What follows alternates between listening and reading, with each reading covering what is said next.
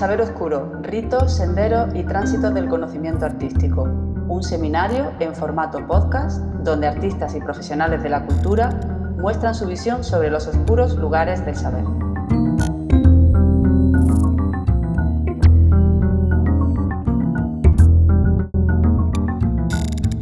Si hacemos un intento por imaginar cómo sería la vida en otra época, es inevitable comenzar coloreando nuestra escena. Si nos situamos en la prehistoria, aludimos a tonos ocres. Si intentamos recrear una escena medieval, la teñiremos de púrpura, rojos y dorados. Y si por el contrario pensamos en el futuro, lo llenaremos todo de colores metálicos. Pero estas recreaciones, en la mayoría de los casos, no concuerdan con la realidad de la época.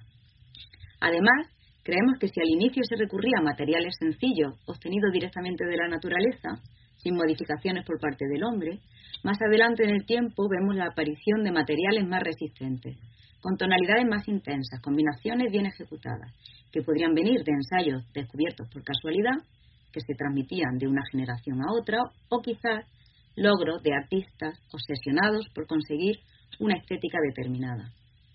Épocas de brillantez, épocas de brillantismo, son secretos, son casualidades. ¿Hacia dónde crees que debemos mirar, Estefano? Eh, creo que una base eh, muy interesante para eh, investigar sería la materialidad de la expresión artística.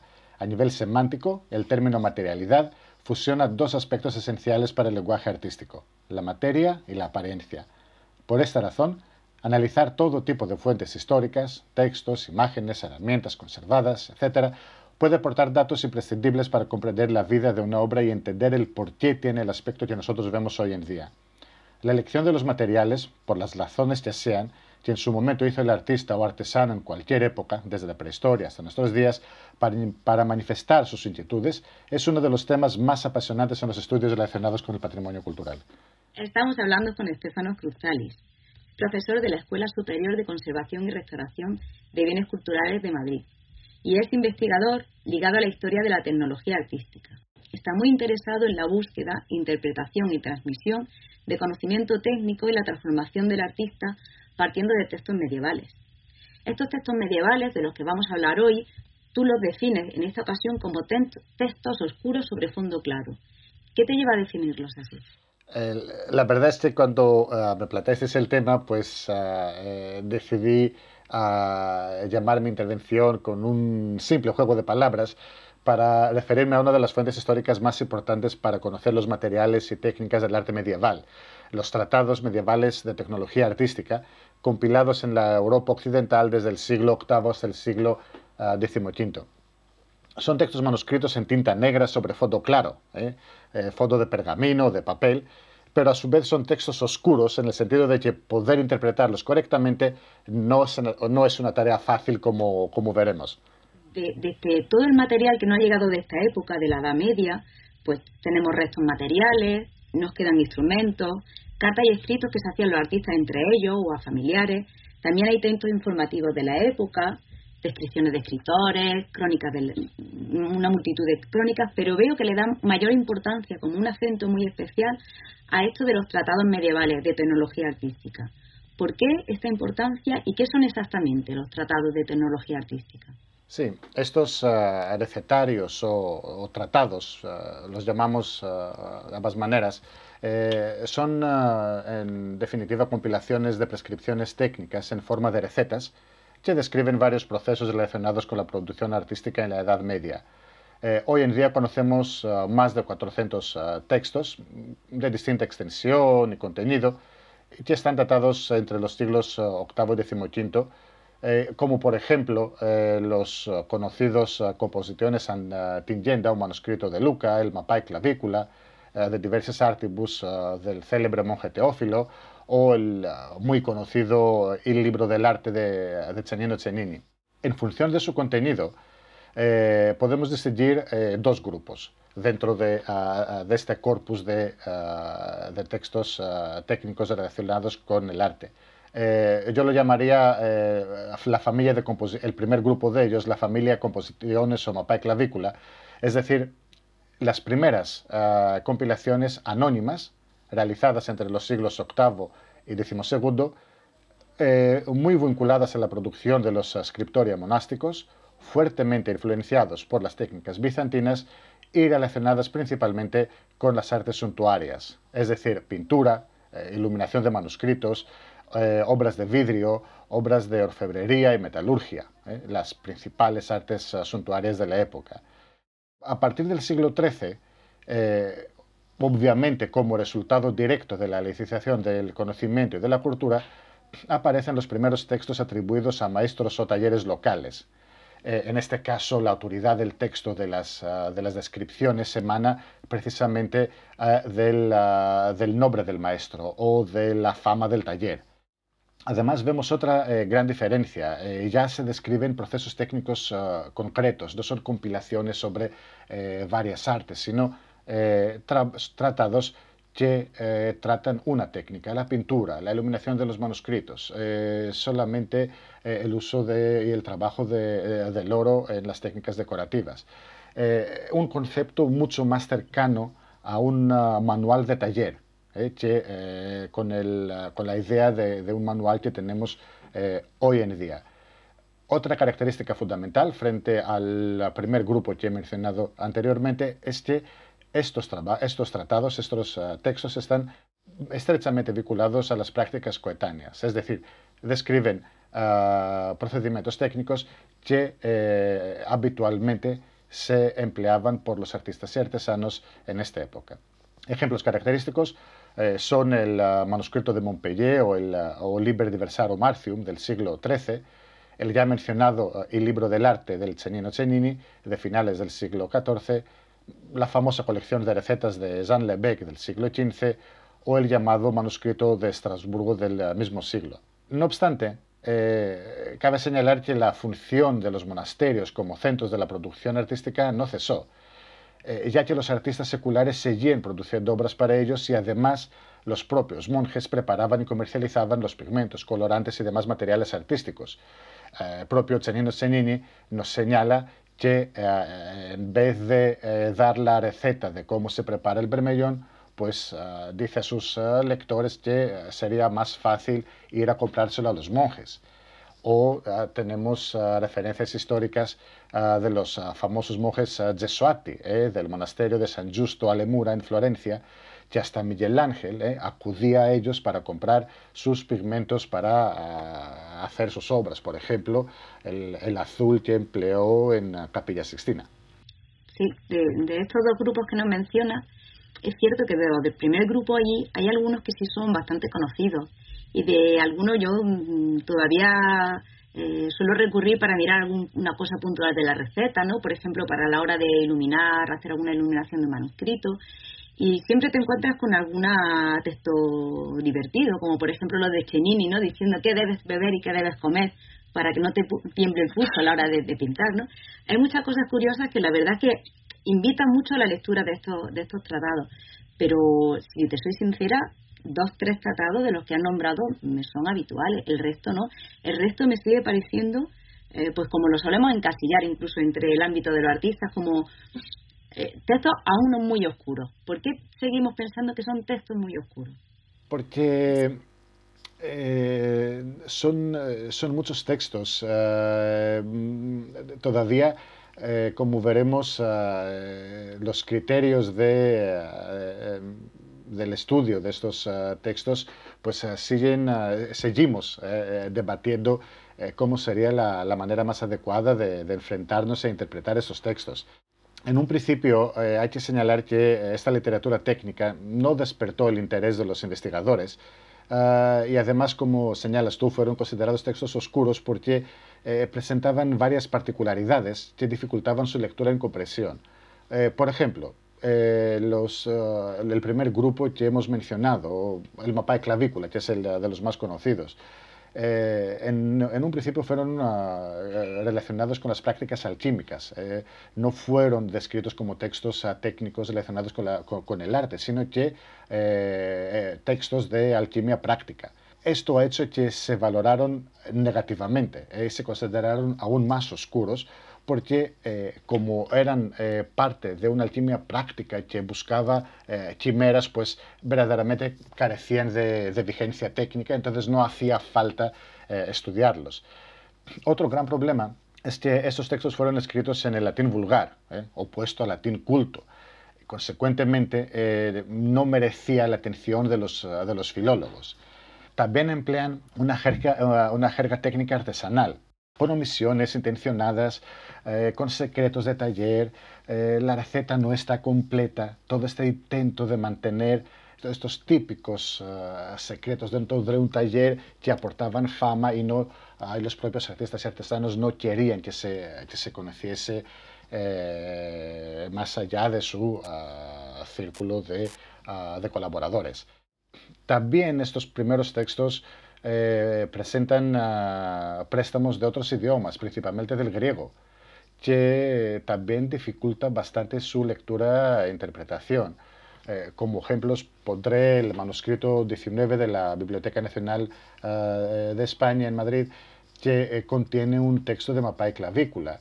Cuando lo transcribió uno de los más famosos codicólogos, Burnham, a principios del siglo XX, lo infravaloró. dijo que tenía muchísimas omisiones, préstamos del, del griego, préstamos del árabe, un latín vulgar, pero eh, su, su, estudio ha mostrado que muchas de las afirmaciones, por ejemplo, de, de Burnham no, no eran ciertas. Incluso tratados aparentemente más accesibles como el de Cennino Cennini eh, prestan, presentan serias dificultades porque a veces el editor del texto el traductor se ve obligado casi a descifrar lo que quería decir su autor, eh, interpretarle eh, porque el lenguaje del, eh, que emplea el propio Cennini es, es muy complicado. ¿eh? Entonces, todas estas ah, particularidades de estos ah, textos pues, han hecho que en un ah, principio la atención hacia ellos no, no ha sido buena ni se consideraron textos que merecía la pena incorporar en los estudios de, del arte nos lo está describiendo como unos textos de, un carácter un tanto marginal en, la época y, un poco posterior, ¿no? cuando se, se siguen manteniendo en el tiempo. Sin valor para los filólogos, complejo de interpretar, como dice, incluso para quien intenta hacer una traducción. Eh, mm, es una suerte que podamos contar con ellos todavía, porque lo más lógico es que en algún momento se hubieran perdido por desuso, por desinterés, por no sé, por alguna quema pensando que eran textos de brujería, no sé, cualquier cosa que pueda haber pasado, estamos hablando desde la Edad Media, ¿no? Cualquier cosa. Entonces, ¿cómo, cómo fue que, cómo se consiguieron rescatar? ¿Cuándo y por qué surgió un interés por estos contenidos que es lo que lo ha mantenido con vida? Eh, la verdad es que muchos de estos textos, su existencia se conocía, por ejemplo, del mapa y clavícula, ya tenemos referencias en el siglo XV, XVI, pero el siglo XVIII ha sido muy importante porque eh, es, un, eh, es un siglo que se empiezan a formar los grandes corpus documentales nacionales y se reúne varios textos en, en publicaciones relacionados con varios aspectos de la vida científica, cultural, pues de cada país. Eh, ejemplo característico es la publicación de Antiquitates Italicae Medievi de, de Muratori, uno de, estos, eh, de estas compilaciones eh, documentales donde el propio autor transcribe el, el primer tratado en Occidente, el famoso manuscrito de Luca o Composiciones ad Tingeda. El, mismo siglo, por ejemplo, eh, un investigador alemán, eh, Lessing, escribe, edita eh, y traduce el Tratado de Teófilo, el famoso Schedula, Schedula Diversarum Artium. No obstante, no será hasta el siglo XIX, principios del siglo XX, cuando los historiadores del arte comenzaron a interesarse por estos textos. En 1847, por ejemplo, el Sir Thomas Phillips publica la transcripción del mapa y clavícula y lo hace conocido a los historiadores. En el 1849 sale el célebre trabajo de Merrifield que todavía, que todavía usamos, ¿eh? El Original Treatises dating from the 12th to 18th uh, century on uh, the arts of uh, painting.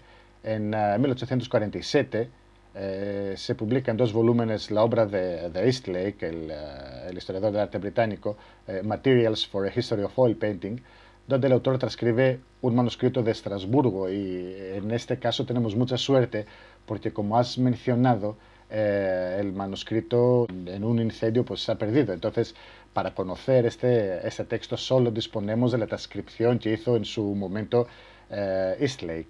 Cabe destacar que este último autor también publicó en 1847 un libro, Materials for a History of Oil Painting, que dio un gran empuje al estudio de estos textos.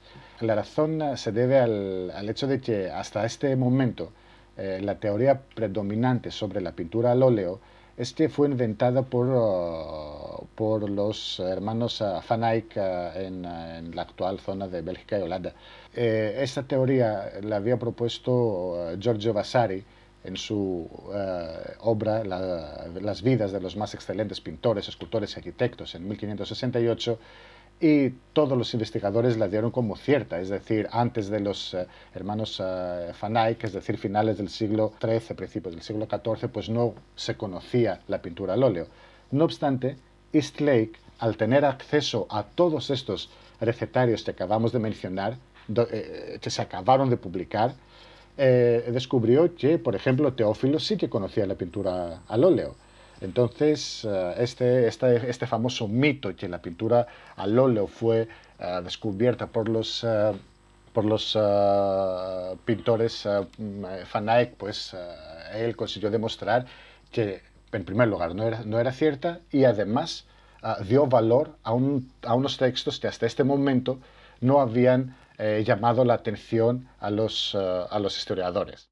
Entonces, claro, entiendo que, que no se trataba de unos textos simplemente para artistas, ni siquiera que perduraron el tiempo porque sea un texto de interés para artistas o para, para conservadores, sino que hay otro tipo de lectores, ¿no? Tendremos quizá investigadores o historiadores que son los que se han interesado, pero quizá en una época más cercana a la nuestra, más contemporánea, ¿Cómo ves tú este cambio de interés o, de lectura ha, podido influenciar quizás para que realmente se siga manteniendo a partir del siglo XVIII, XIX? La verdad es que en la primera mitad del siglo XX el interés hasta este tipo de fuentes eh, eh, relacionadas con la tecnología artística medieval fue creciendo. Eh. Eh, no solamente por los estudios de los historiadores del arte, sino también por los estudios ah, ah, de la tecnología y la transmisión ah, de la ciencia. Eh, os por ejemplo, eh, los que le interesó mucho el tema de las destilaciones o el uso de algunos de, de los materiales. También surgen movimientos artísticos que buscaron en la Edad Media su inspiración. Mencionaré, por ejemplo, eh, los uh, o el movimiento eh, Arts and Crafts, que en estos textos se encontraron las ah, descripciones técnicas que les, les, haría falta para poder reproducir unas técnicas que se creían pues, perdidas o para, o para tener un conocimiento más profundo sobre unas técnicas que consideraban importantes. Entre todos estos historiadores del arte, eh, creo que eh, es necesario destacar la figura de, Daniel Barney Thompson, quien tradujo varios recetarios medievales y además ha sido uno de los primeros de intentar sintetizar toda esta información y relacionarla con, con el arte medieval. El resultado fue que eh, desde la segunda mitad del siglo XIX hasta principios del siglo XX se editaron y se dieron a conocer ampliamente a través de sus traducciones en varios idiomas, los más importantes de los tratados que conocemos eh, hoy en día. Quizás el gran cambio respecto al estudio y concepción de estos textos surge a partir de la segunda mitad del siglo XX con el desarrollo de la conservación y restauración. Es necesario conocer los materiales y las técnicas de ejecución de las obras para realizar los tratamientos adecuados. Además, es una época que el desarrollo de las técnicas analíticas aplicadas a la conservación y restauración uh, conoce un, gran auge y ha dado otro gran empuje al estudio de estos textos, ya, que estos textos proporcionaron las referencias históricas necesarias para interpretar los resultados de los análisis. Eh, para mí un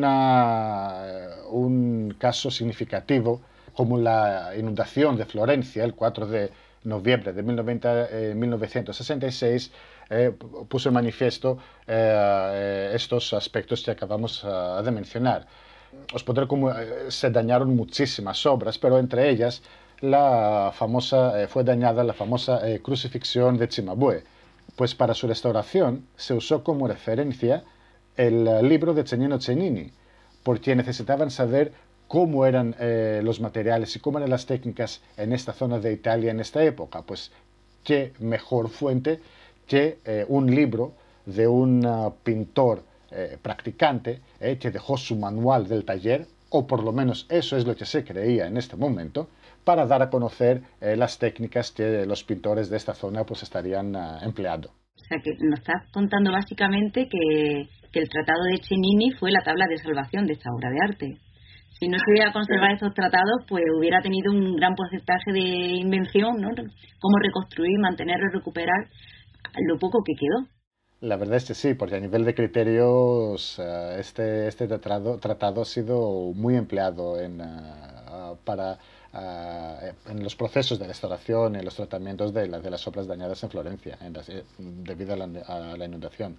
Entonces, como que se respetan y se le da mucha veracidad a los contenidos de estos tratados, ¿no? A pesar de, las traducciones o las transiciones que han tenido en distintas épocas, porque, por ejemplo, nos ponía eh, cómo cambia la historia del arte sobre la creación, el, pensamiento que teníamos sobre la creencia de que Van Eyck era eh, el padre de la pintura al óleo y ahora, por ejemplo, sobre una restauración que se basa no en el estudio científico al que estamos acostumbrados actualmente, sino que se basa en eh, escritos de hace siglos.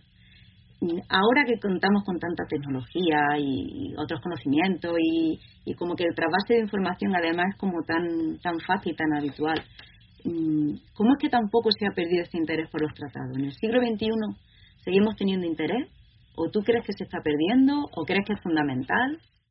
Yo creo que en el siglo XXI el interés hacia estos textos eh, ha ido creciendo y ahora mismo eh, son textos eh, fundamentales para los, eh, para los estudios relacionados con la materialidad de la expresión artística. Lo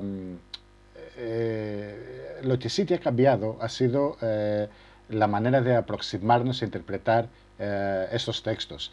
Y en este sentido ha sido muy importante los estudios relacionados con las fuentes de la tecnología artística ha generado, este es un tema que genera bastante debate porque para muchos eh, es una, eh, la tecnología artística debería ser un campo autónomo y para otros eh, debería ser parte normal de la historia del arte. Es decir, que las dos cosas son inseparables. Pero es un tema que, que genera bastante, bastante debate. No obstante, hay que destacar que eh, estos eh, nuevos estudios han aportado un nuevo enfoque interdisciplinar. Es decir, es necesario contextualizar los textos con su época y la producción artística y artesanal.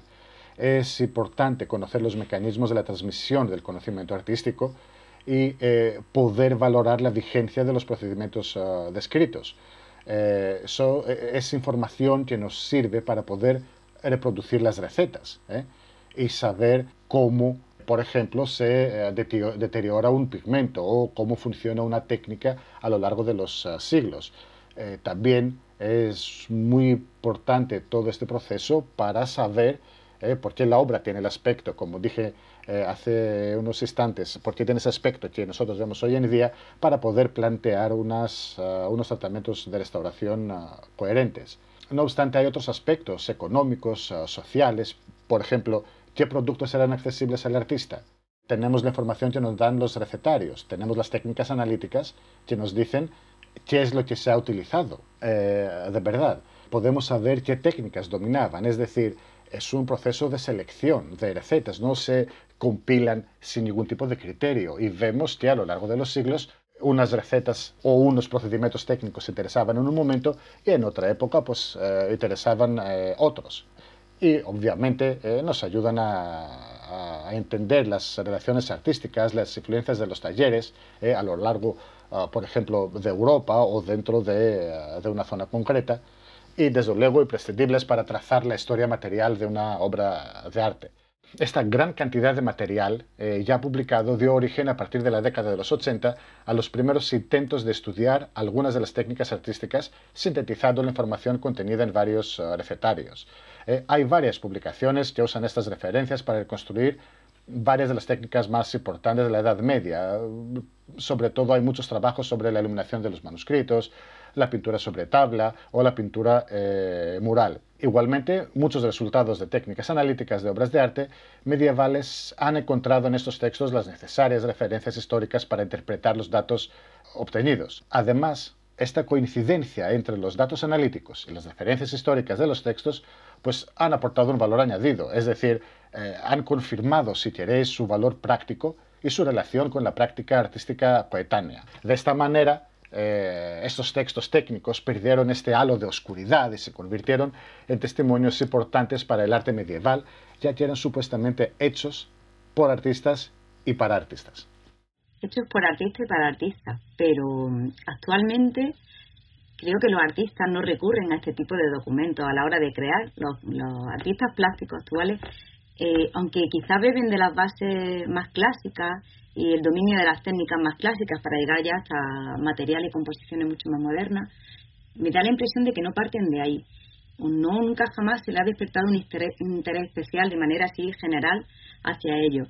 No sé si es porque nosotros necesitamos inmediatez, soluciones rápidas, recetas claras y, ir al grano rápidamente. Entonces, claro, en este tipo de tratado imagino que no vale con buscar una buena traducción con notas al pie, sino que para poder llegar a hacer, no sé, algo tan sencillo como una veladura eh, al óleo o con clara de huevo al temple, eh, no vale con leer ese párrafo y ver la nota al pie, sino que una mala interpretación podría llevar a, mm, llevar a dar al traste cualquier obra de, que se quiera realizar.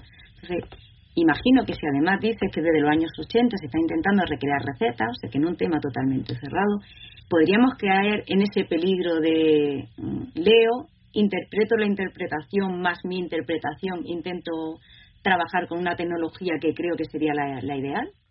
Desde luego, eh, eh, este es un, esto es un, gran problema y, lo vemos en eh, muchísimos trabajos. Es decir, a veces acudimos a estos textos a posteriori para encontrar una referencia histórica que confirma lo que ya hemos encontrado, por ejemplo, en una técnica analítica. Y ya lo juntamos todo y parece que esta famosa concordancia entre los textos y los datos analíticos pues, pues es, es perfecta. No obstante, eh, esto, esta aproximación nos hace eh, ver el árbol y, perder el bosque. Es decir, esos textos se tienen que estudiar dentro del esquema de la transmisión de la ciencia y de la tecnología en la, Edad Media. Hay que aplicar eh, criterios científicos más rigurosos, por ejemplo, criterios codicológicos. esos textos no están sueltos eh, forman parte de manuscritos misceláneos. Nos tenemos que preguntar qué tipo de manuscrito es este. ¿Qué, eh, qué parte eh, o por qué están estos textos dentro de estos manuscritos? Y a veces este tipo de aproximaciones nos ayuda a, a, plantear preguntas nuevas o enfocar mejor el estudio de estos textos. Como ejemplo, eh, las últimas publicaciones, por ejemplo, eh, sobre el, manuscrito de Montpellier, el Liber Diversarum Artium, eh, Mark Clark realizó una, nueva edición de este texto y claro, las conclusiones son completamente distintas sobre la época, su relación con las prácticas coetáneas, lo relaciona cómo se han compilado, es decir, la técnica de formar estos, estos corpus para mí un trabajo excepcional es de la investigadora Lara Broeke, que publicó una nueva eh, eh, traducción con comentarios del libro de Cennino Cennini. Y ahí ya las cosas cambian eh, completamente. Esta idea que teníamos, que Cennini escribe un, un tratado como manual para sus seguidores, resulta ser completamente errónea. Eh, tampoco eh, queda clara su relación ah, con los gremios italianos de pintores en esta época. Al contrario, lo que propone Lara Broeke, y probablemente eh, con, razón, es que Cennino Cennini escribe su, su tratado porque forma parte de una corte humanista de, los, de la familia de Francisco de, Carrara, entonces él quiere formar parte, eh, en, este, en este momento los pintores no tenían la consideración social que tendrán eh, un siglo más tarde, porque no realizaban una labor intelectual. Y precisamente Cheney escribe un tratado para mostrar que la pintura también tiene un fondo eh, intelectual. Además, Lara Broeke hace hincapié en que eh, incluso el famoso Thompson que señalamos en su momento, que hizo la primera traducción al inglés, en sus escritos dejó lo complicado que le ha resultado entender el texto y traducirlo, y señalando todos los problemas que cuando leemos el texto vemos que son muchísimos para entender qué es lo que quiere decir Tenini, eh, perdón, eh, por qué los tratamientos que describe son incompletos, porque obvia tratamientos. Es decir, un manual no dejaría sin explicar eh, la preparación, por ejemplo, de bermellón, uno de los pigmentos más importantes, y no te diría vete y cómpratelo, que lo hace con varios pigmentos. O las descripciones no son técnicamente perfectas, como cabría esperar de un pintor con, ah, con experiencia. Las preguntas que planteamos hoy en día son distintas, no tanto estudiar los procedimientos técnicos, sino quién los, los escribe, quién es el que compila y que prepara estos recetarios y sobre todo a qué público van dirigidos, cómo se han elaborado estos textos. Y como veremos, eh, replanteando las preguntas, eh, tenemos contestaciones eh, completamente distintas. Hasta ahora se ha propuesto, por ejemplo, que eh, estos textos fueron transmitidos eh, de una manera lineal, desde la antigüedad hasta la Edad Media. Pero esto no es suficiente para explicar su copia y uso, porque tenemos que asumir muchísimos eslabones perdidos en todo este proceso. Eh, la estrecha relación con la alquimia helenística y bizantina es innegable. Aquí tenemos los famosos ah, papiros ah, de Leiden, que describen también procedimientos técnicos muy cercanos a los que describe, por ejemplo, mapa y clavícula. Pero ni el esquema de la transmisión de ambos conocimientos prácticos ni la finalidad es la misma. Personalmente creo que la crisis económica, política y social del siglo III eh, y la caída del Imperio Romano de Occidente supuso una pérdida de conocimiento técnico relacionado con las artes suntuarias debido precisamente a la pérdida de la relación artista-artesano y su cliente. El intento de recuperar estos conocimientos, siglos más tarde, dio lugar a la codificación de estos conocimientos en forma de recetarios, las fuentes, desde luego bizantinas. El proceso de, distanciamiento entre las prácticas alquímicas y las artísticas y artesanales debió comenzar ya en el Bajo eh, Imperio, quizás en un intento por parte de, los, ah, de estos profesionales de dejar atrás unas actividades consideradas fraudulentas y perseguidas. ¿eh? En el edicto de Diocleciano, por ejemplo, hacia finales del siglo III, eh, ah, se queman los libros de alquimia precisamente para evitar fraudes. Pues este proceso se vio parado en, ah, en, Occidente, pero en Bizancio no, y culminó con la formación del llamado corpus de la alquimia bizantina entre los siglos VI y VII, donde la aproximación teórico-filosófica de la alquimia también se distingue de su versión práctica. Creo que en el mismo momento debieron formarse también los recetarios técnico-artísticos. Eh, de hecho, es necesario revisar este corpus de la alquimia práctica bizantina porque algunos de estos textos no tienen nada que ver con este tema, sino con la tecnología artística. Así podemos interpretar fácilmente por qué surgen en Occidente en el siglo VIII estos recetarios y por qué tienen una relación tan estrecha con las ah, fuentes bizantinas. No hay que olvidar que en esta época, a nivel artístico, el espejo a mirarse es Bizancio.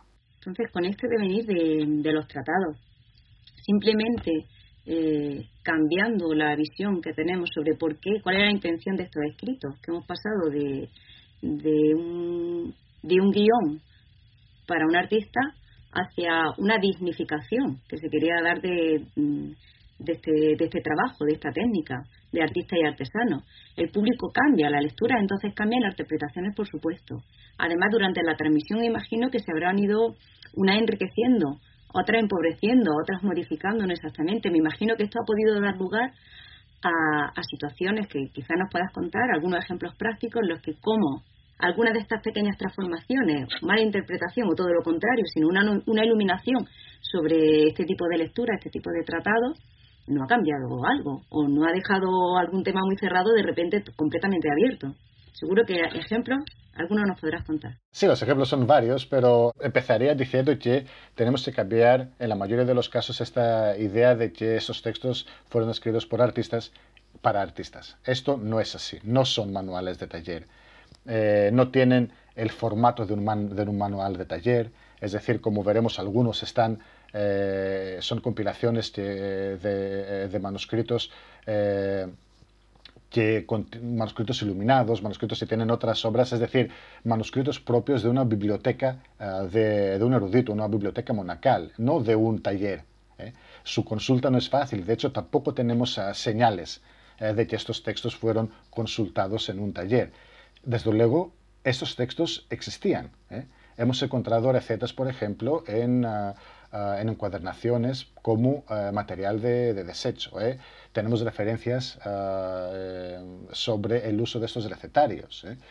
En el famoso libro de los oficios del monasterio de Guadalupe, aquí en España, del siglo XIV, pues en el oficio de los de los pieles, del tratamiento y tintura de, de las pieles, se señala que eh, donde hay un recetario eh, sobre los colorantes empleados, pues su autor señala que él copió el recetario que ya había dejado su antiguo maestro, pero él lo ha enriquecido con su propia práctica. Es decir, sabemos que estos textos eh, existían, pero es lógico entender que se habrán perdido, porque eran textos que se utilizaban ah, en el trabajo diario en los talleres. Pero estos textos que se han conservado que todos conocemos no son de este tipo, no tienen esas características.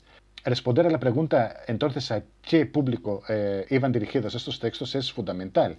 Y ya que me pides un ejemplo, eh, hablaré un poco del tratado del, Teófilo, uno de los tratados eh, más importantes, más coherentes y mejor estructurados en la Edad Media. fue escrito de los siglos XI y XII eh, y hoy en día, pues todos estamos de acuerdo que, que Teófilo, Teófilus, eh, es el seudónimo de su autor, es decir, no es su nombre real y probablemente lo habrá utilizado, eh, es un nombre griego poco común en esta época en Occidente y probablemente lo habrá utilizado para honrar de alguna manera estas técnicas que venían desde Bizancio. Él compila unas prescripciones técnicas de las principales artes suntuarias en la Edad Media, organizado, organizadas estas, estas prescripciones en tres libros.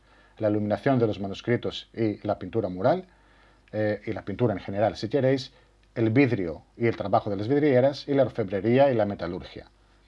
Eh, lo que es importante desde mi punto de vista es que cada eh, uno de esos libros tiene un prólogo, donde se intenta relacionar el arte con la doctrina cristiana.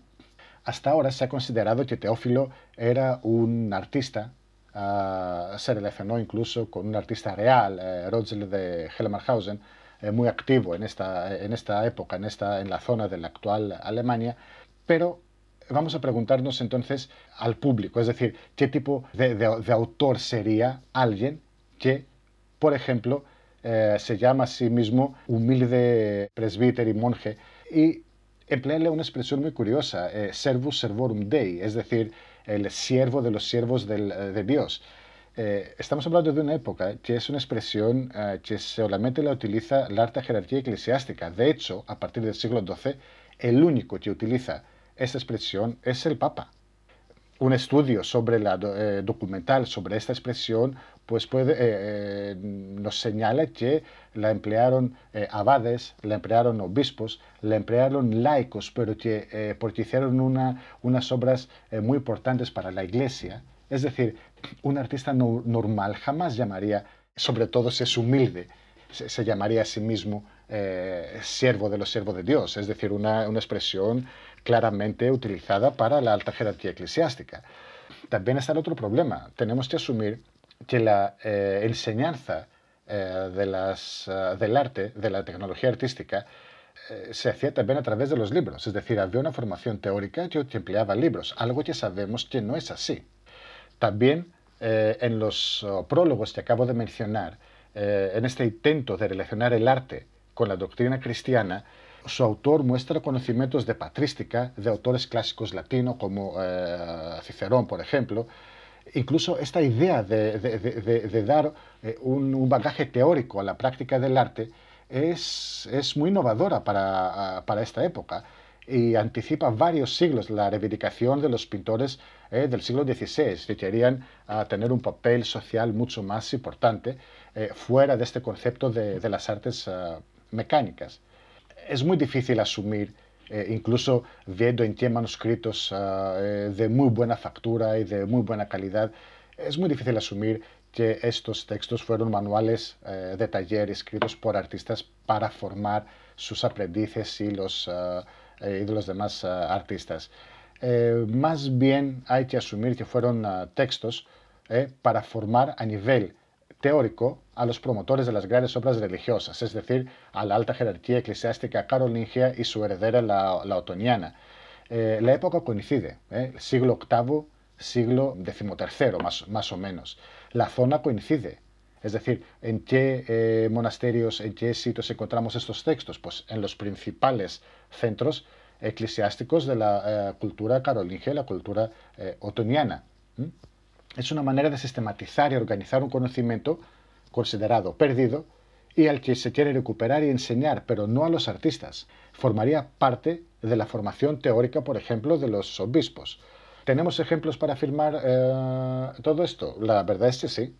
Por ejemplo, el Heraclio en su famoso tratado, uno de estos recetarios medievales, eh, dice que él mismo pasó horas eh, investigando la factura de los regalos eh, que llegaba del extranjero para saber cómo se, cómo se hacían, sobre todo las piezas de orfebrería, las piezas de vidrio. Lo mismo nos dice, por ejemplo, el obispo Einhard, el responsable de los talleres de eh, carolingios. Es exactamente igual. Señala las horas que ha perdido estudiando los regalos que llegaban a Carlomagno para saber cómo se han hecho, para poder producirlos. Y lo mismo hacía eh, Bernard de Hildesheim, otro famoso obispo que su biógrafo nos dice también las horas que dedicaba a él para conocer cómo se hacían estas eh, obras, sobre todo de Bizancio, eh, que impresionaban y pactaban tanto ah, cuando llegaban a Occidente. El biógrafo del abad Desiderio de Montecassino, uh, León de Ostia, nos señala que este abad, con las obras que hizo al, eh, al monasterio, enviando monjes a Constantinopla para que se formasen estas artes y pidiendo obras de arte desde Bizancio, consiguió salvar de la muerte unas artes que ya se habían perdido eh, en, Italia. Eh, entonces, esta, esta idea de que algo se ha perdido y, hay que recuperarlo, creo que es, eh, que es la causa de la compilación de estos recetarios medievales. Además, el propio Bernard de Hildesheim, este famoso obispo del siglo XI, escribe un tratado, hoy perdido, eh, según los comentaristas de su época, sobre alquimia, pero Bernard jamás escribió nada sobre alquimia. Eso sí, era un experto metalurgo. Él había creado los talleres en su monasterio, iba todas las noches y controlaba muchísimo la producción de sus talleres, es decir, era un experto artista. Y tenemos varios ejemplos de obispos carolingios eh, formados precisamente en estas artes suntuarias que describen nuestros uh, recetarios. Por esta razón hay que considerar que las, eh, que las, estas famosas artes eh, mecánicas, las artes mecanicae, tan infravaloradas como solemos creer eh, en la Edad Media, pues mm, tampoco era así. Formaba parte de la instrucción de los obispos junto con las artes liberales y la razón es que estos obispos, estos abades, eh, eran los que promoverían las artes en sus centros eclesiásticos. Entonces necesitarían tener por lo menos ciertas nociones sobre materiales, sobre técnicas, para poder controlar, entre, eh, controlar todos estos procesos. En definitiva, yo creo que, estamos, eh, que hay que cambiar el chip y considerar estos, estos recetarios como la teoría de la praxis artística medieval.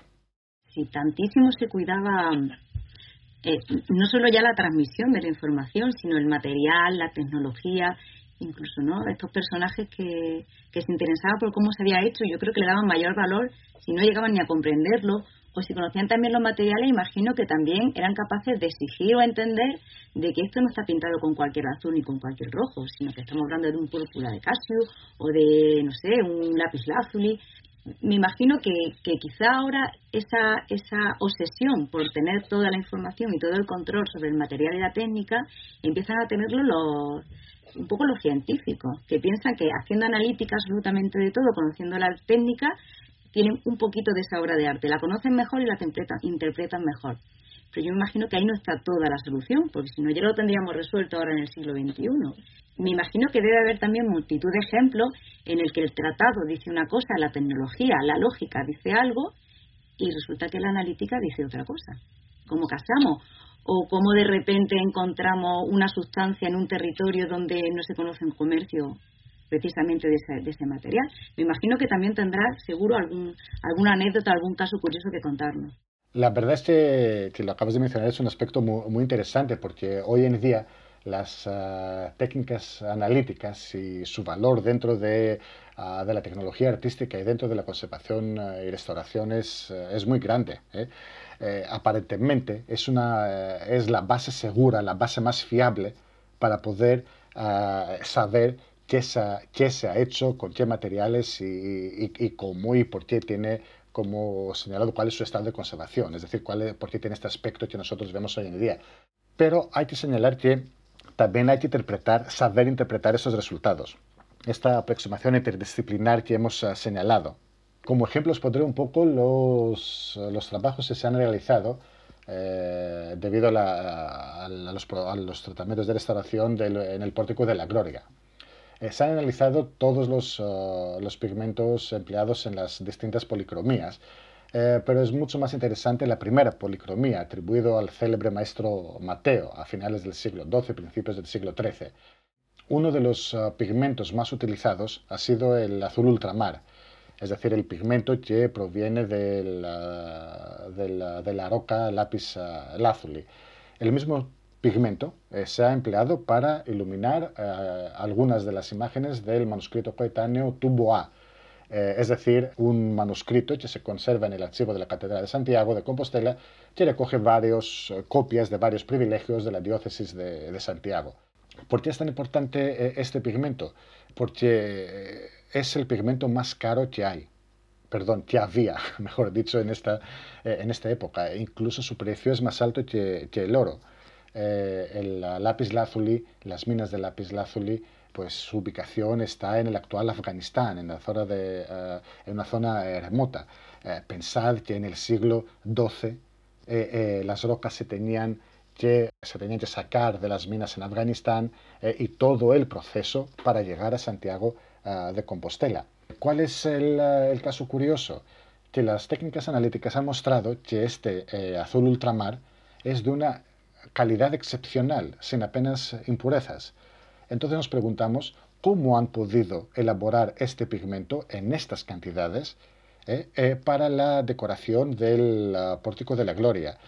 Y digo eso porque cuando utilizamos los recetarios y los textos históricos, la primera receta de trabajar, de convertir el lápiz lazuli en azul ultramar, en este pigmento con el tono tan intenso y tan, uh, y tan bello como, uh, como señala Cennini, esta técnica eh, se conoce a partir de mediados o finales del siglo XIII.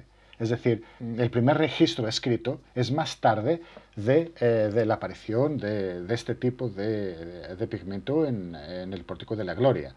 Es la famosa técnica del pastelo, es decir, una mezcla de resinas, ceras y aceites eh, con la que se mezcla el polvo del pigmento y ah, en un proceso muy complejo químicamente, aunque parezca fácil, se, eh, se distingue eliminar las impurezas y quedarse con las partículas más finas ah, del azul ultramar. El simple molido del pigmento, de, la, de la roca, del lápiz lazuli, no sirve para tener este pigmento eh, tan intenso. Entonces, la pregunta que nos hacemos es, ¿cómo se fabricó y llegó este pigmento tan caro en Compostela en el siglo XII? Es decir, ¿se sabía eh, antes del siglo XIII la manera de preparar este pigmento? Y quedó registrado pues años más tarde. Puede ser una posibilidad. Eh, se han utilizado única y exclusivamente las, eh, las piezas más, eh, más puras para hacer este pigmento en Santiago de Compostela. Entonces hablaríamos de, un, de un precio desorbitado. Porque no es que se utiliza el azul ultramar, es que se utiliza en unas cantidades excepcionales. además, sin ningún intento de economizar eh, eh, el material. Sabemos que el azul ultramar eh, se hace accesible en Europa a partir del siglo XI hasta el siglo XIII. ¿Por qué? Porque a través de las cruzadas se abren las rutas comerciales. de hecho, su nombre en las fuentes más tardías es azul de Acre, es decir, el azul que venía de la ciudad de Acre, el azul ultramar. Se preparó aquí en España, se preparó en en Afganistán, se preparó en Acre. Es decir, hay muchas incógnitas que, nos, que de repente nos plantean los resultados analíticos y la información de los textos que nosotros conocemos y nos hace también cambiar las, las preguntas y las posibles respuestas.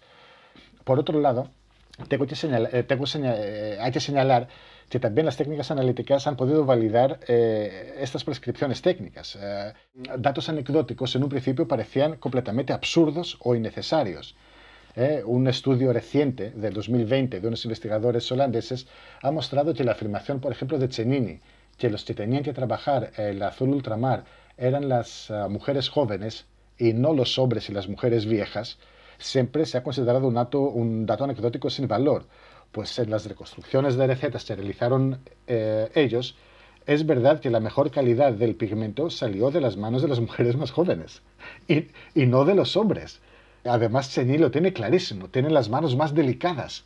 Ahora, que sean bellas, eh, me imagino esto sí, que es una cosa, eh, una aportación personal de Chenil, las sería jóvenes y bellas, pero ellos a nivel práctico han mostrado que sí, que tiene valor.